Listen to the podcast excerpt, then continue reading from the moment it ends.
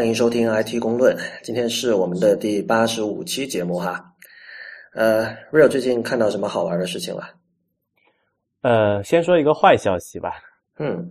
啊，可能听众朋友里面有很多人在等苹果出那个，就是就是带那种 Retina 屏幕的，就是 MacBook Air。嗯，然后之前的消息是说今年可能会有，然后到时候，但是现在最新的消息是可能。就即便今年苹果打算出这款产品，可能在硬件上都没有办法保证了，因为那个英特尔的那个就是啊叫 Broadwell 的新型处理器又再次跳票了。OK，所以没有这个处理器就不可能有 Directner 的 MacBook Air。呃，也不是不可能吧，就可能会就这个就是可能性就大大降低了，因为据据说是因为要用这个最新的 Red 那个 Broadwell 处理器，才可以保证在驱动 Retina 屏幕的同时，呃，对这个电池的要求没有那么高，因为你知道那个 Air 是很薄的一个笔记本嘛，是的，电池容量不会有太多，呃，所以必须要用这个更加这个就能耗更低的处理器嘛，但是这个处理器。之前说是今年就这个时候差不多已经该上市了，但是前面已经跳票了两三次了吧？最新的消息是要可能要跳票到明年的上半年了。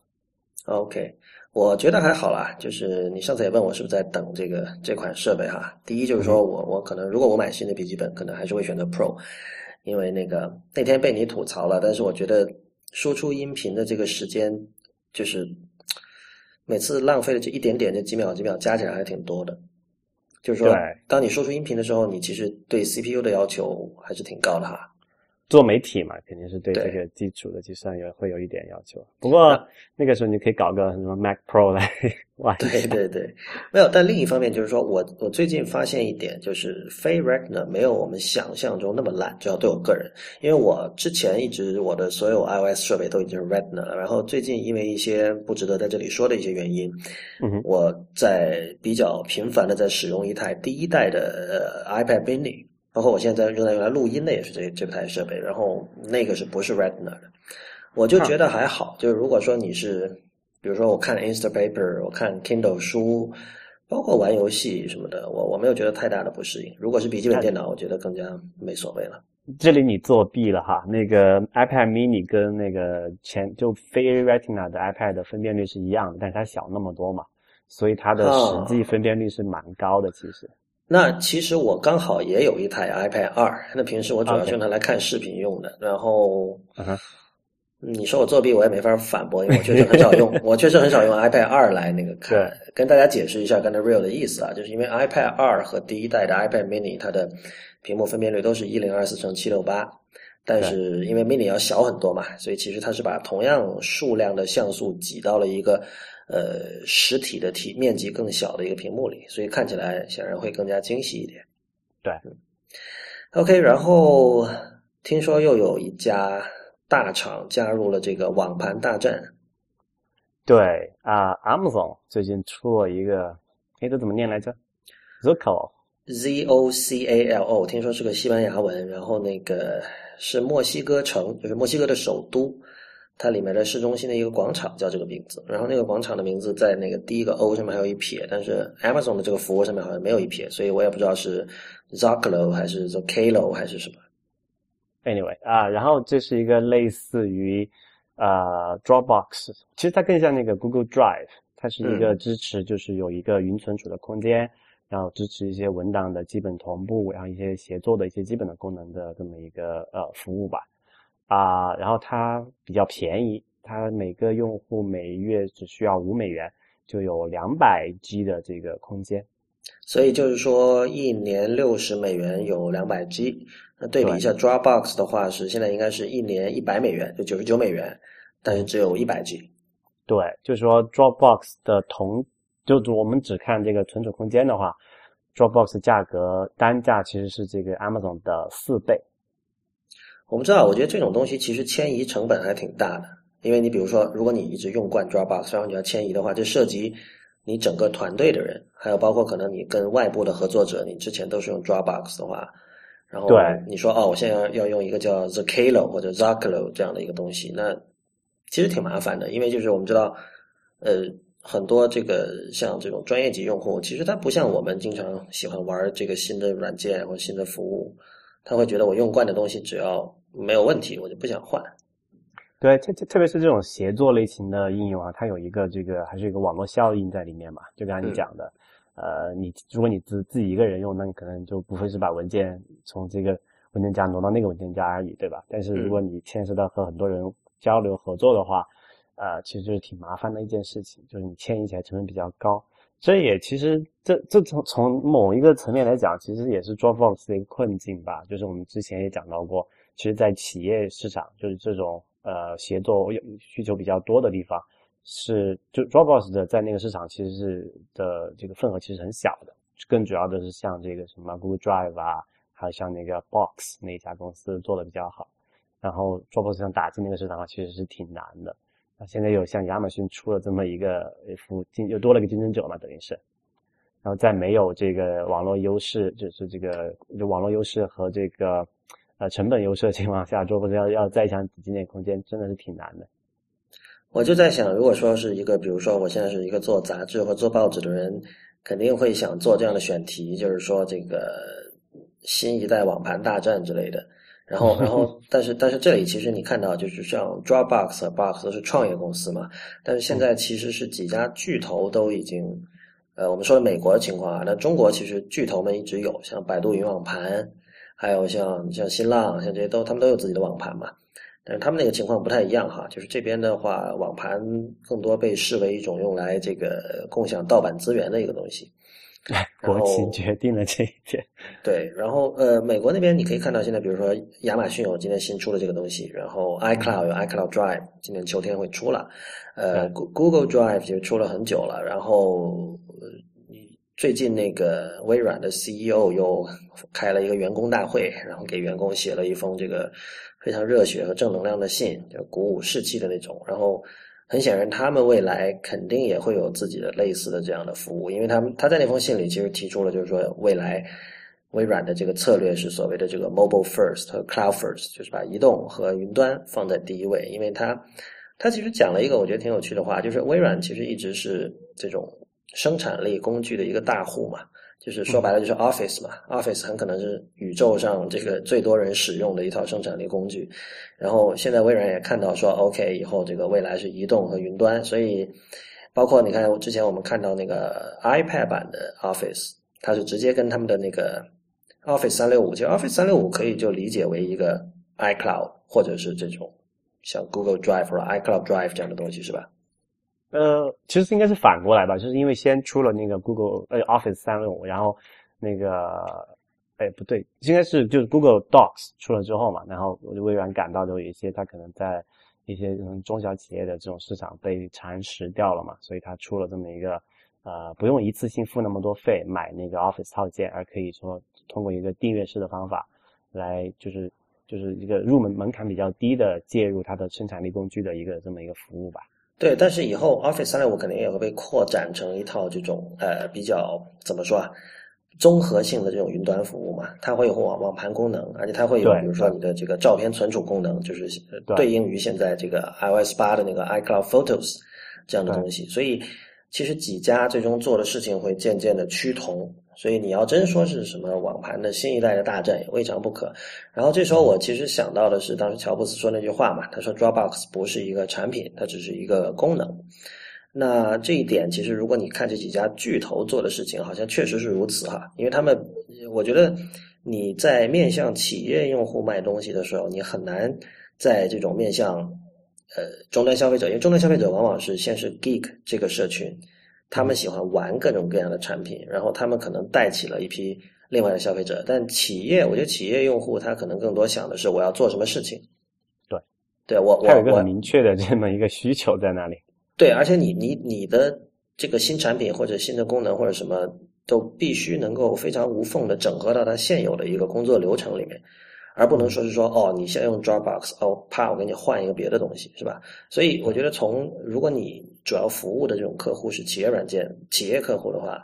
乔布斯那句话其实是是对的。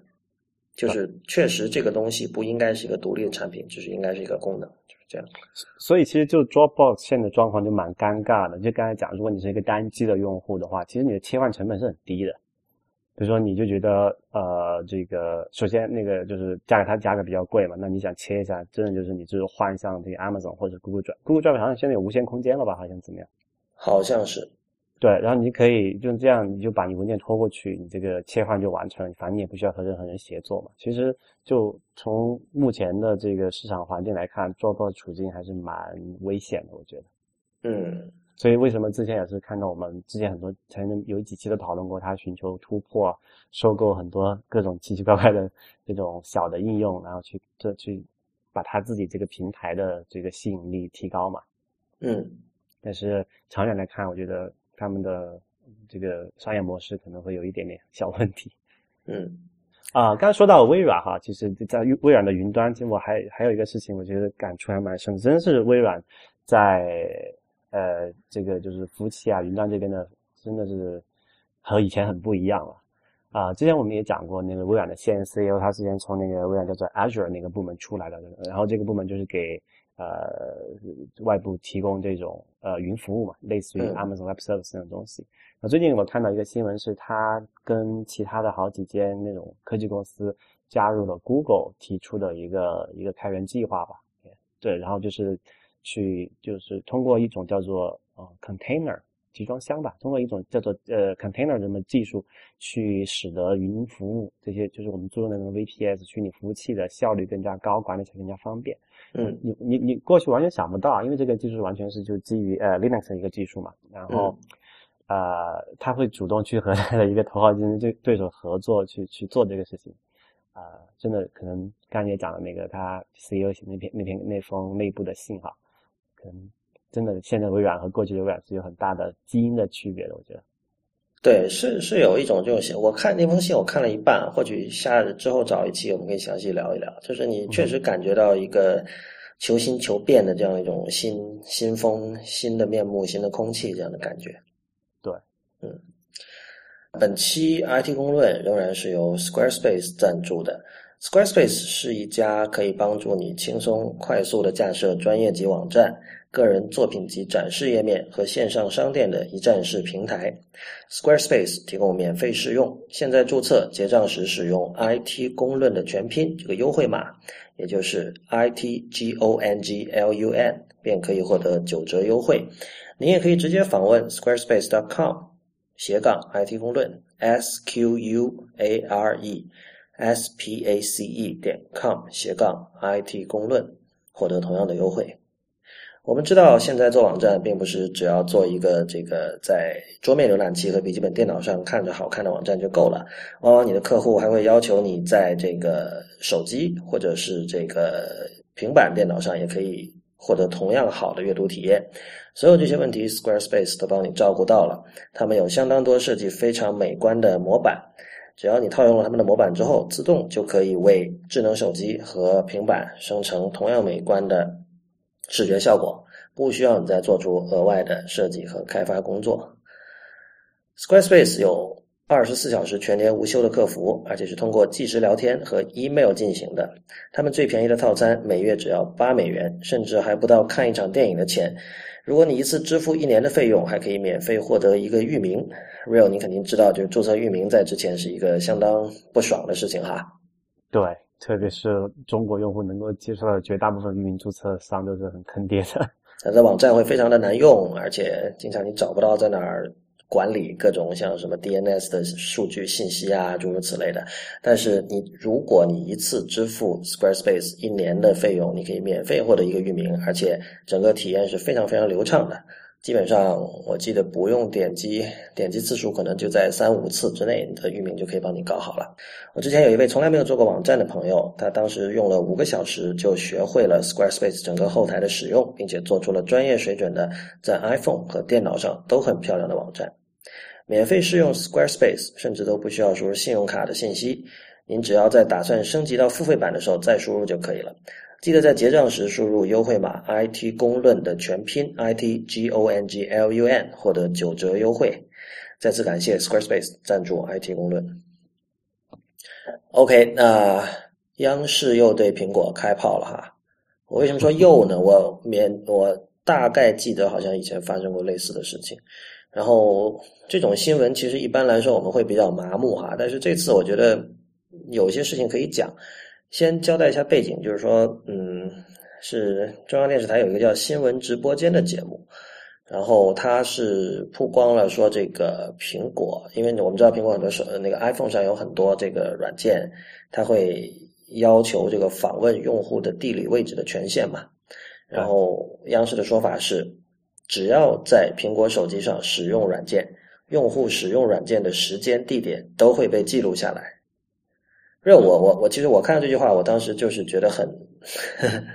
苦笑，我不知道你是什么感觉。呵呵的。对，就是呃，我我觉得就是说我我们这边我们不想站队，我们不想说啊，央视是邪恶的，然后这个苹果是被他们搞的，就是但但是这句话本身是很不严谨的，对吧？嗯，手机里面你肯定会有一个，你会有一些东西记录你的这个东西，对吧？但是如果它不往外传的话，对用户来说是没有影响的。这个事儿是这样哈，就其实我们是不知道苹果有没有往外传的，因为这个事情出来之后，就是苹果有发一封声明说我们没有往外传，对吧？他说就是说有些软件的这个功能决定了我必须要收集你的这个地理位置信息，比如说很简单地图软件是吧？包括这个像打车软件，我得知道你在哪儿，司机才过能过来找你，对吧？但是苹果是说，我们从来我们这这些信息首先呃可能是第三方软件收集的，然后有时候苹果自己的有些服务也要收集，比如苹果自己的 Maps 呃自己的地图软件诸如此类。但他说我们从来不会把这些信息跟外部共享，然后我们未来也一定不会这么做。但是这个东西其实最终是取决于用户你有多信任苹果，对吧？对啊。这里可能讲讲细一点，有有两个层面的问题啊，就是有两种类型的这个这个应用哈，一种是说，它比如说你是一个地图软件，你装你安装那个比如说百度地图的时候，它会问你说，这个百度地图需要获取你的位置信息，你是否同意，对吧？嗯，这个你是你如果一个作为普通用户，你要用地图的话，那你那你肯定大多数情况是要点确要点同意的，不然你这边他没法知道你在哪儿，对吧？嗯，呃。然后另外一种是你拒绝他访问你的位置信息的时候，嗯，然后这个时候就是，但是系统里面还会有一些东西记录到你的这个什么常去的位置嘛，但是那些你的这个位置其实是这些软件是拿不到的，应该。然后我就不明白央视他吐槽的一点，我看他那边我讲的也不是很清楚啊，他的意思是说你没有授权给他位置信息，呃的软件也能拿到位置信息，是这个意思吗？这这里我觉得这里有几个问题啊。第一，你刚才说央视那篇稿讲的不清楚，我觉得这个就是我们今天为什么要谈这个事情的关键，就是说现在由于大家都用很多这种移动设备，而这些移动设备它都有这种技术能力，可以知道你所在的地理位置，所以这里确实是有隐私泄露的风险，而这个风险我们是有必要，我们作为普通用户，我们是有必要知道的。而且不止不止有必要知道，而且你有必要对它进行一种嗯不反制的思考。就是说，所谓不反制，是我我不会说去想去站队。呃，我说哦，所有大企业都是邪恶的，政府是邪恶的，然后 OK，所以这个邪恶的这个企业或者邪恶的政府说的东西一定是不对的。我们不是在讲这些事情，而是我们要真的讲清楚，因为我我们必须把呃生活中已经充斥着各种可以。有潜力侵犯我们隐私的设备，把这个东西当成一个既成事实接受下来，对吧？嗯哼，因为这个事情你是改变不了的，我觉得这个已经没有回头路可走了。然后接下来我们要讨论的是，再从以这个为原点出发，我们应该怎么样去处理我们和这些设备的关系，来保护自己的隐私，或者我们应该推动什么样的这种立法来保护我们的隐私，就诸如此类的。那么。像央视这种处理这种新闻的方式，其实就是我认为是相当反智的。就是你可以想象刚才那句话，呃，那是原文的，只要在苹果手机上使用软件，用户使用软件的时间、地点都会被记录下来。这种话很可能会获得很高的转发和传播，尤其是在当一些呃对科技、对这种数码玩具并不是很了解的人听到了这样的话，他会觉得哇，好恐怖，好怕，我赶快告诉我所有的朋友，告赶快告诉我所有的同事，让他们。不要受到伤害，这这这个其实本质上它是好心，那是好意，但是由于，呃，我不知道，就其实就是由于无知，然后最终其实是导致整个民众对于这类事情的了解永远停留在一个相当路边社 的一个水平上。然后包括你看这个新闻里讲，他说节目中记者对包括社交软件、办公软件、炒股软件、娱乐软件等在内的十一款进行测试，其中有五款出现了位置权限的申请，但都已经关闭。啊，剩剩下的六款软件则没有出现位置权限申请，但通过操作发现，当使用软件时，对应位置的文件夹中会出现软件的使用情况。就这里槽点很多哈。首先，你你有你看文件夹，就说明你越狱了是吧？我就所以我就觉得很奇怪，他到底在想说什么事儿？不是我我就是说，这其实这里你真的需要 告诉观众的是，越狱对你造成的有可能造成的伤害远远大于。就是你自己说的这些东西，对吧？他他是你你的意思是说他是我是越狱过的手机在做说这个东西吗？不是，就是说你你把说呃，我看到了文件夹里出现了软件的使用情况。就首先我们知道，如果你没越狱，一般人是不知道有文件夹这个概念的嘛，在用 iPhone 的时候。我我我，所以我觉得这里是有问题的。我觉得他讲的不是那个文件夹，不是你我们想的越狱后看到文件系统的，他是讲的那个。他是讲的那个，就是在呃，我跟你讲哈，在那个系，就是就是设置里面有一个通用，然后里面有一个，哎不对，设置里面那个叫隐私，然后里面有一个这个叫做 location services 位置服务嘛，嗯，然后最底下你找有一个叫叫什么呃系统服务 system services，然后最底下有一个叫做 frequent locations，就是你常去的地点嘛，OK，然后他说是这个东西，我觉得。但是，但是这里面我就我就很好奇，因为这里面其实并没有出现所谓这个软件的使用情况的，对吧？所以我就不明白到底说的那个地方到底在哪儿。对，所所以我觉得这就是问题了，就是说，我觉得如果呃一个记者在写这种新闻的时候，他是有一种责任把这些事情讲的尽量的精确。我觉得不是这样子的。首先，我们要先弄弄明白一些事情哈，就是我我我我的观点是这样子：央视它并不蠢。嗯，就作为一个你说正常的智商来讲，他知道这种写出来是不清不楚的东西，或者讲出来会有什么样的后果。他这么讲是有其他的一些呃这样那样的不可说的原因的。所以等于其实央视这种是等于说是故意混淆视听嘛，就是这个说其实说白就这个意思，他不会把这个事情给你讲得很清楚。但你你这是一种猜测了，就是说我我我觉得我我们不要去猜测它是什么样，有很有可能你是对的，但也有可能你是不对的。但我觉得现在我们看到的情况就是说，呃，这样的一种论述会使得呃普通用户对于这个移动设备对自己的这种一些权利，比如隐私，比如此类这些事情，造成了什么样的影响，会越来越这处在一种就是一团模糊。呃，这个混淆不清的这样一种状态，对啊，呃，当然，当然，你你你从另一个角度说，另一个角度，你可以说，就是普通用户永远不可能真正的了解这样的东西，因为就是你，我举个例子了，就是我上次那个手机拿去苹果店修嘛，那是那是就是正规的 Apple Store，然后里面的那个 Genius Bar 里面有个人在检查我的手机的时候，他发现那个好像速度有点慢，因为他要执行一个动作，发现执行一个操作，发现有点慢。然后他就开始这个双击，然后一个一个的在后台把那程序关闭。嗯哼，那这个其实我们都知道，这是一个这是一个迷思啦，就是并不是说所有你在后台看到的那些软件都在跑嘛，对吧？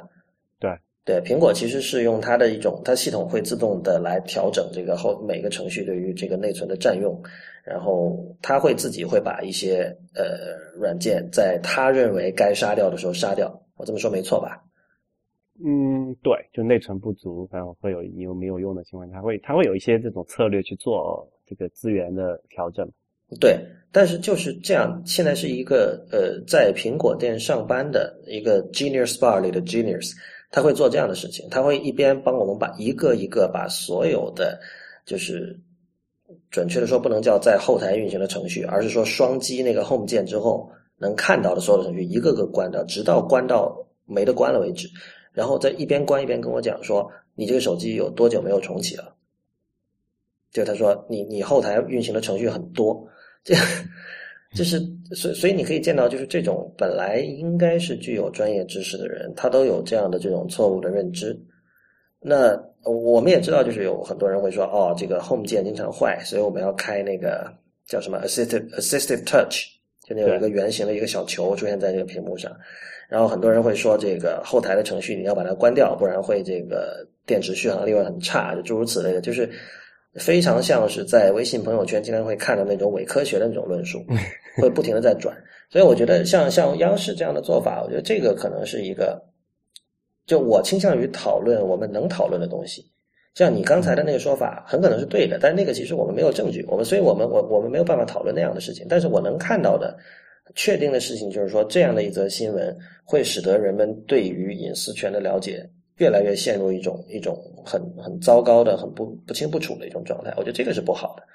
嗯哼，对。而且同时，我们我们再看一下这个苹果的，后苹果后来在自己的网站上发了一封回应嘛。那当然，他的回应说什么，我们都可以想得到了。就是说，哦，首先解释说，我们为什么要在收在某些情况下收集你的这个地理位置的这个信息。然后又说啊，我们过去我们这个信息一定会不会跟别人分享，过去不会，未来也不会。但是呃，这一点我觉得其实刚才已经讲了，就是说最终是看你能不能够信任苹果这家公司。那这个我觉得是每个用户自己要去给自己写一个答案，而不是说这你这你听谁说都没没用的。就我我可能说哦，我比较选择信任这家公司。那但是最终你自己的决定还是要你自己做出。但是，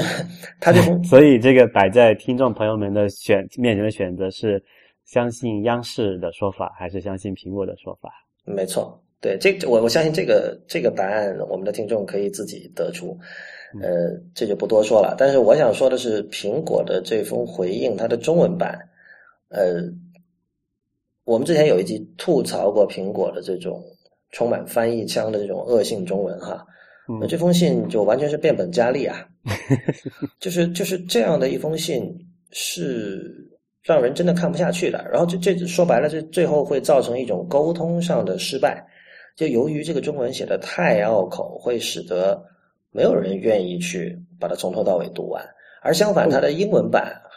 还是 OK 的。英文版是一个，而且你注意到它的英文版其实相当注意本地化哦。他不说 WiFi，他说 WLAN。就我们上次讲过这件事情。这个不是本地化，这个是有法律风险的。对，不对，但这 generally 的说，你可以说是本地化嘛？OK，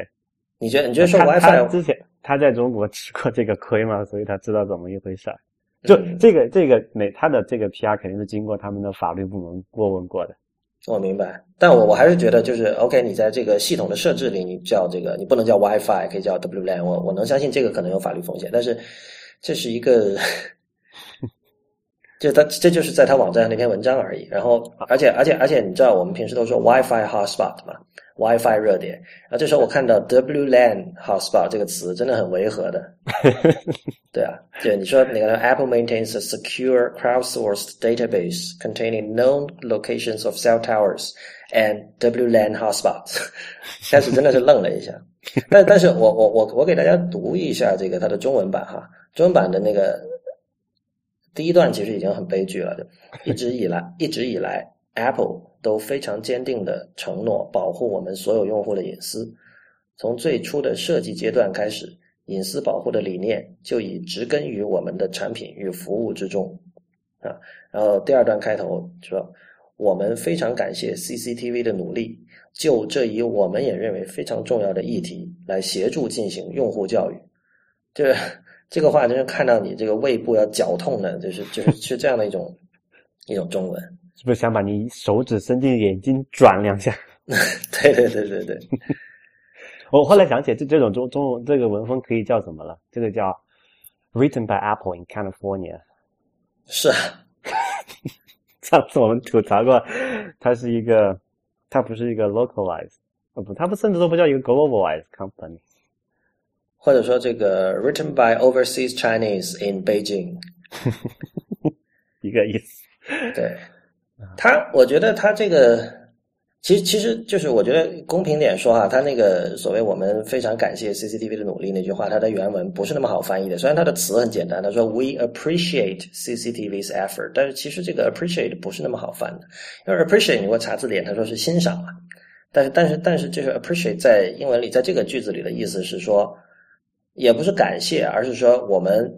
认同认同吧，对，认同央视这种做法。我我们也同意，就是说这种做法是有益的，是是表达这么一层意思。所以你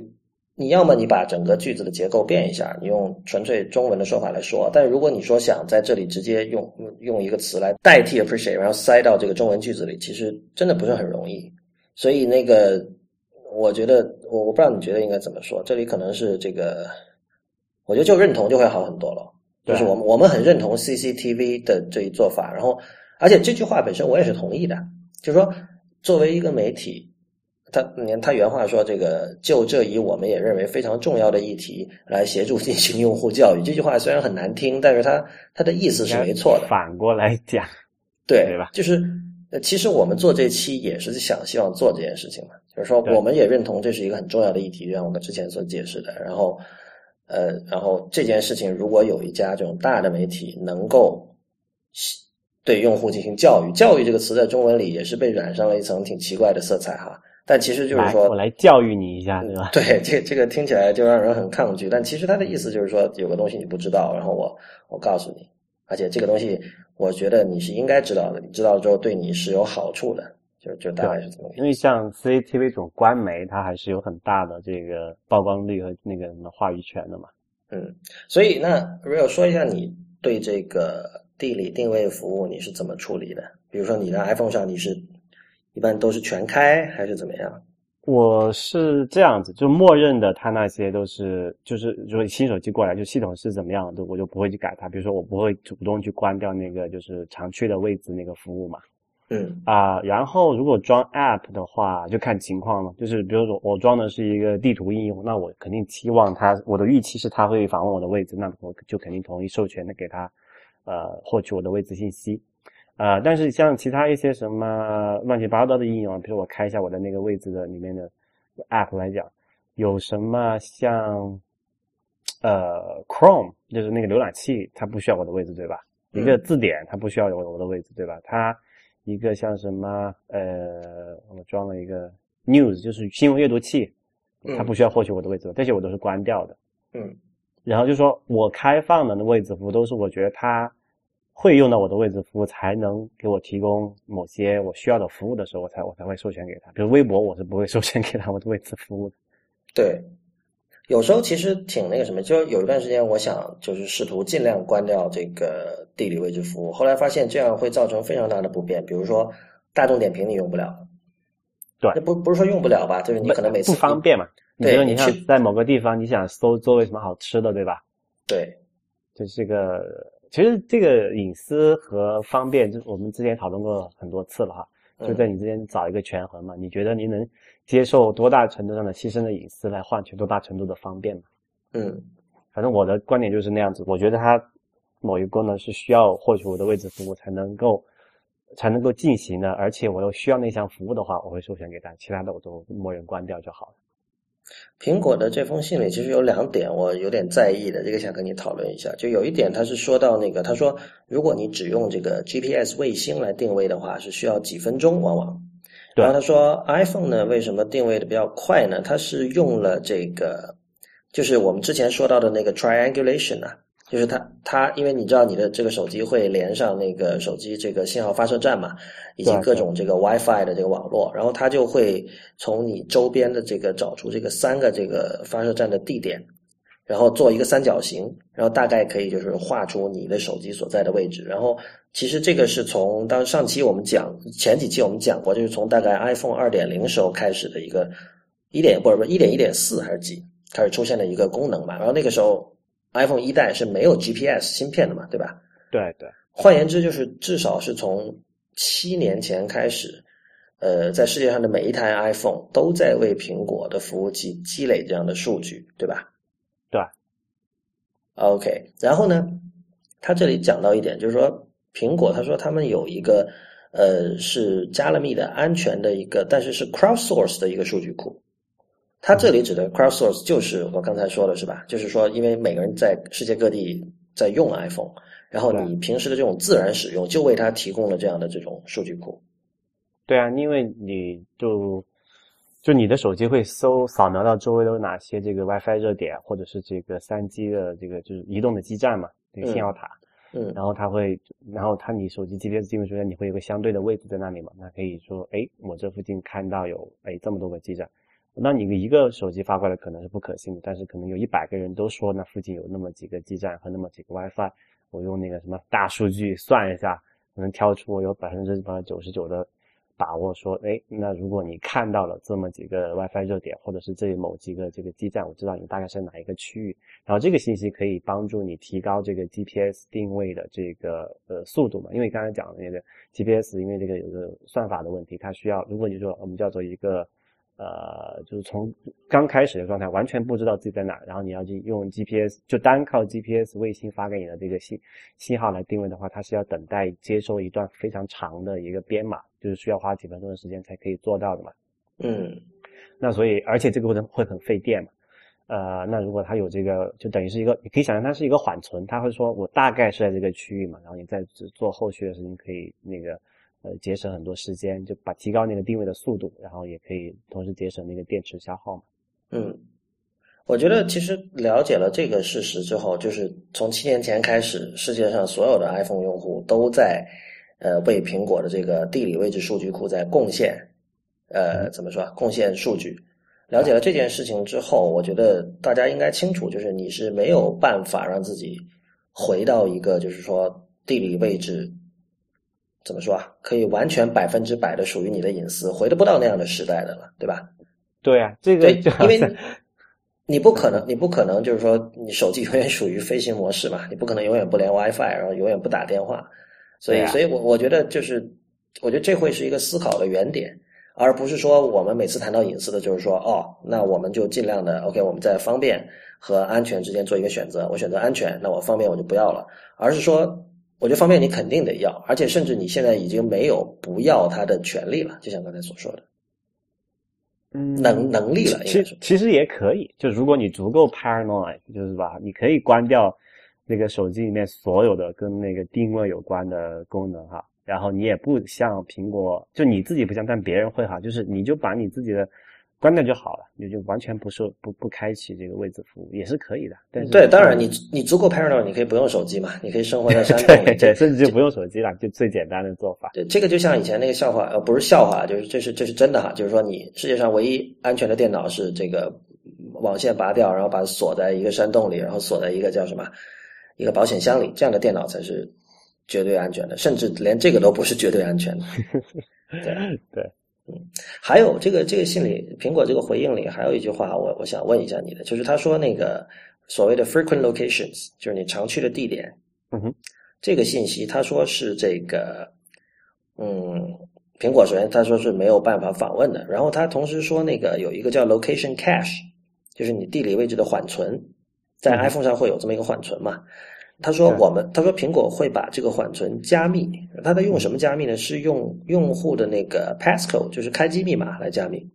嗯哼，他有这么一句话：他说 we we encrypt the cache by the user's passcode and it is protected from access by any app，就任何 app 都没有办法访问这个呃地理位置的缓存。但这里有个问题，他用 passcode 来加密的话，如果我没有加开机密码，那什么意思？那他就不加密了吗？啊。”这是一个问题哈，如果你没有开机密码的话，哎，我从来没想过这个问题。我因为我从来都有开机密码的。对我，我其实最近一直都没有，所以我当时看到这段我就很诧异。嗯，不，但是就是说你没有设开机密码的话，App 也是没有办法访问的，就是除非你越狱啊，因为有沙盒模型，就系统不让你访问的话，你也是没有，就作为一个应用是看不到的。那所谓这个央视讲你能看到，是因为你自己打开了那个功能。然后就看到这个，就好像这个这个，我觉得本身是没有任何问题的。就好像你有一个保险柜，然后保险柜你你自己知道密码，你打开了，或者你不知道密码，或者你说你保险柜没有锁，你打开了，你看里面东西了，你说这个是怪谁呢？是怪保险柜的制造人吗？嗯，所以我觉得这个这个是指责，这个指责是很奇怪的，但是。我我觉得苹果这方面至少它有它整个流程上是比较清晰的。比如说你拿到一个新手机的话，一开始几个必选的项目，其中有一个就是你是不是打开这个地理位置的服务，对对吧？所以所以他在这封信里，他也写的很理直气壮，他就说我们所有一旦就只有在用户明确表示我同意的时候，他才会去允许那些 App 去呃收集你的这个地理位置信息。对，呃，这个陈述其实是应该说是无懈可击的吧？因为你你你在不做这个选项之前，你是根本没有办法使用那个 iPhone 的。就一开始激活那台 iPhone 的之前，就要做这个选择。对啊，所以只是大多数人就直接过掉了那个，也没怎么细想，就就用用就开，他就开，默认是开嘛。嗯，他就开了之后，他就不管了，他也没有也不会去想之后会发生什么样的事情。其实，其实以绝大多数用户对隐私或者是这种个这这个位置数据的理解，他根本不会想到这么这么一个地方去。那也是为什么我做央视去曝光那些事儿，然后我们来做这期节目也是讲，就是给普通用户讲清楚这么一点我我不知道 Android 那边是怎么样的啊，Android 就就更乱了，不知道那边那个权限是挺麻烦的，就是，唉，怎么说呢，就是。没有 iPhone i 呃 iPhone 上保护的那么好吧？我知道大家又要说我们对 Android 不了解了，这点首先我们承认啊，我们对 Android 了解肯定是不如 iOS 的。不过 Android 有一个问题，我觉得是可以讲的，就是你每次在 Android 上装一个软件，它都会问你说说这个软件会要求访问这个这个这个这个，对吧？你是不是同意？就是说这个其实，而且你没得选，你只能选择全部接受，全部不接受，就是不装嘛。对，你可以选择不装这个呃，你呃。站在 Android 的角度，他可以说我给了你选择，就是我给了你不泄露隐私的选择，我给了你不装的选择。但是由于他的这个要的权限太多，而且他使用的语言不是一般人能够看得懂的语言。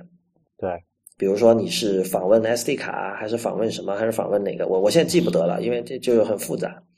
所以就是我相信有相当多的人最终就是根本不看，就直接选了同意了。而且它它很机智。打引号的机智就是它要求你的权限，它很多项嘛，一屏显示不完，对吧？嗯，就是经常会藏到下面，但是很多人根本不看嘛，就直接点去，就是同意就过了。所以这最终又是一个，你可以说是哲学问题啊，设计哲学问题，就是呃，你是用一个活人就普通人看得懂的语言，但是你其实把各种细节都藏起来，你没有没没有告诉他所有的东西。但是他能看懂，然后让他做这样一个自认为已经是很就所谓叫 informed decision，就是我我已经被告知了所有的东西，他他自认为我已经被告知了，然后我同意，还是说你选择把所有的细节都告诉他，但是由于细节太多，导致他根本看不懂，而且由于看不懂，他以后遇到同样情况，他根本就不看了。哪种方式是更加符合伦理的？但是我我的个人觉得，苹果那种方式是是更好，就是他会逐步就你装完那个 app 之后，他会逐级的问你说，你启动那 app 之后，它会问你说，这个比如说这个 app 要访问你的麦克风，要访问你的这个联系人，它会分别问嘛？嗯，就它在 app 调用那个 API 的时候，它才会问你。嗯，然后安安卓那个上来就上来就直接装 app 之前是先问你一堆，这个跟以前我不知道你有没有印象，Windows 叫做 Vista 的时候，嗯。Vista 当时他说比 XP 安全嘛，这一大的特色就是你做任何事情，安装软件也好，做任何操作的时候，它会弹，它会弹出一个框，让你确认这个操作。然后这个框呢是干嘛？就是用一个很晦涩的语句，就像刚才讲那种情况，去问你说某某 App 要做什么事儿。而且那个比安装上还夸张，因为它会，它不是显示某某 App，它是显示什么什么进程。那个那个进程没有中文名字的，也就是连英文名字都不是，它就是一个很缩写的东西。嗯。然后什么点 exe 要要访问你的网络，问你是否同意。你说你忘你问一个普通用户，他那个他连那个是什么都不知道，他怎他能他怎么办嘛？而且很要命的是，那个界面是你必须必须做一个选择，要么同意，要么不同意。这个时候你还不能点其他地方，因为那个其他地方都就其他区都是灰掉的，你只能在那个框里点选同意或者不同意。然后你觉得一般一般用户会怎么样？后来就是我们。看到的实际结果就是，用户已经被训练成为一看那种框，默认就点同意就过了。对，就使得这个 Vista 这个他呢花了那么多技术去搞的这些安全的一些呃特性啊，就完全没用，因为用用户全部都同意啊。嗯，就就其实就是产品偷懒，把这个责任丢给用户了，然后使得这个产品本身被搞砸掉了。我觉得对于普通用户来说，其实刚才说的两种办法，这种导致的结果是一样的，就是无论是苹果的那样的，就是呃写的比较清楚的，而且是一步一步的来询问你是否同意他干什么干什么这种方式，还是说 Android 那样的，一开始一一股脑的把所有这些这个权限的申请一股脑丢给你，然后使你根本没有耐心看，最终的结果，其实我觉得普通人两个他都不会有耐心看。我觉得苹果那个会好一点，就是可能稍微好一点，可能稍微。我们讲一个叫什么，就是信息过载的问题嘛，就是你一次问他一件事儿一个问题，那会好一些。比如刚才我讲，呃，今天我刚刚装一个应用，他会问我要不要访问我的通讯录，然后这个应用做的还蛮贴心的，就他在问，他在他在申请调用那个获取通讯录权限的 API 之前，他还会弹了一个提示框给我，解释了为什么这个他需要获取这个这个通讯录信息的原因。然后他说，他说就是就是意思就是一会儿会出现你这种一个框框让你选同意还是不同意的时候，你要选同意嘛，嗯，对吧？就他会他会有这么一个机会给你去解释。但你看安卓那种方式，你先扒一大堆出来问你二十个权限，你要不要授予？谁不普这就不是说普通用户了？你像作为我这种高级用户，我看我靠什么玩意儿？就我就那么你两个选择嘛，要么就是那个 app 我就不装了好了，嗯，对吧？所以所以我觉得其实就是这叫做什么？就是控制的力度的问题嘛，力度就是那个颗粒的粒，颗粒对，叫做 granularity 嘛，对，呃，所以我觉得其实是苹果那种方式会好一点，在在实际使用情况中，对我我觉得其实如果你真的是关心你呃使用这种移动设备时候的安全问题的话，其实可能优先级最高的事情仍然是你的密码的强度吧，嗯，对吧？是。对，我就觉得，因为像像那个也是防止你不被别人看到，就 App 之间其实你有没有密码对 App 来说是没有区别的。对，我知道，但就是说我在想说，如果李楠今天在的话，他一定会说地理位置这些有什么重要的，就对吧？那这这跟这个因人而异嘛，这个对，但但就是说他说的那个在实真实的世界里很可能是对的，就是其实对于百分之九十九的人来说，可能真的就没有太大的风险，但是就是说对于很。paranoid 的人来说，我会担心这种事情，是吧？其实我觉得现在你就是作为一个个体啊，你要担心这个已经是让你讲，其实已经没有用了。其实我们刚才谈了那么多，都是讲在你的那个手机上，你的那些 app 能不能访问到你的地理位置系统、地理位置的一一个一个一个一个事情嘛？但其实真对于真正 paranoid 来说，这完全根本都不是一个事儿，你知道吗？因为现在是是一个事儿的事情是，哪怕你关掉了你所有的这个地理位置服务。别人可以通过其他的手段获取你的地理位置。嗯，你知道这个怎么做吗？就是比如说，你开了 WiFi，比如说，然后你你手机你会去扫描那个 WiFi 的热点，对吧？嗯。那我在那里放一个那个基站，我啥也不干，我就就专门接监听这种扫描扫描基站的这个一个手机发射出来的信号。嗯。那它那个发射出来那个信号里面包含了你的手机的一个网卡的无线网卡的一个物理地址，然后这个物理地址通常是全球唯一的，那就设备唯一的吧，这么说吧。嗯，然后那我只要监听多几个点，我就知道你去过哪些地方了呀。对，然后这也是为什么苹果在 iOS 八里面把这个在它扫描的时候，它发送的那个网卡的物理地址，它是随机生成一个，就是生生一个随机的地址再去扫描嘛。嗯，就所以其实苹果也是在朝这种方向去努力去做一些去做一些事情，但是这种就是这种所谓的被动的监听啊，你是无时无刻不被。监视中的，就在现在是一个，就是说 surveillance，叫做 surveillance society 吧。society 对对，就是监控社会。比如你到时候去看街上会有摄像头，你开车过一个地方会隔三差五的闪你一下，拍你一个照，对吧？你你是现在现在这个社会上，已经已经逃不掉这种所谓的监视了。你做你在自己手机上做的这些事情，其实是就杯水车薪的。嗯，是的，我就我觉得最终是这样。就比如说，我们知道自行车经常容易被偷嘛，在中国。那么，但是你仍然会给他买锁，就是虽然我我我觉得就是我们都知道，你锁再好，就是在这种小偷面前，在犯罪团伙面前，就是完全就是呵呵，是吧？你的锁，就他他们你无论买多高级的锁，他们两下就可以给你给你搞定，但这不意味着说你就干脆就不买锁了。你肯定还是会买锁，我觉得其实这就是这样，就是说我们认同说，呃，你肯定得交换出相当程度的这种个人隐私，包括什么地理位置这样的东西来获取方便。那么，但这不意味着说你就不应该去采取呃相应的措施，尽可能的保护自己，对吧？对对，我觉得在力所能及的范围内嘛，你就尽量呃少被人获取一点吧。对，我觉得这样一种态度是呃，可以让人比较好的在现代社会，在当代社会保持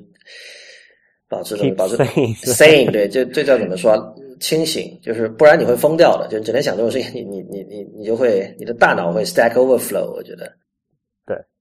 OK，那我们今天这期节目就到这里结束，谢谢大家的收听，也再次感谢 Squarespace 赞助我们。大家现在去 Squarespace 点 com 斜杠 IT 公论的全拼就可以获得九折优惠，或者你在这个付款的时候使用 IT 公论的全拼 IT G O N G L U N。作为这个优惠码，同样也可以获得九折优惠。也欢迎大家在我们的社交网络关注我们。我们在新浪微博叫 IT 公论，公平的公，论点的论。在 Twitter、Instagram 和微信公众账号都是叫 IT 公论的全拼。我们下期再见。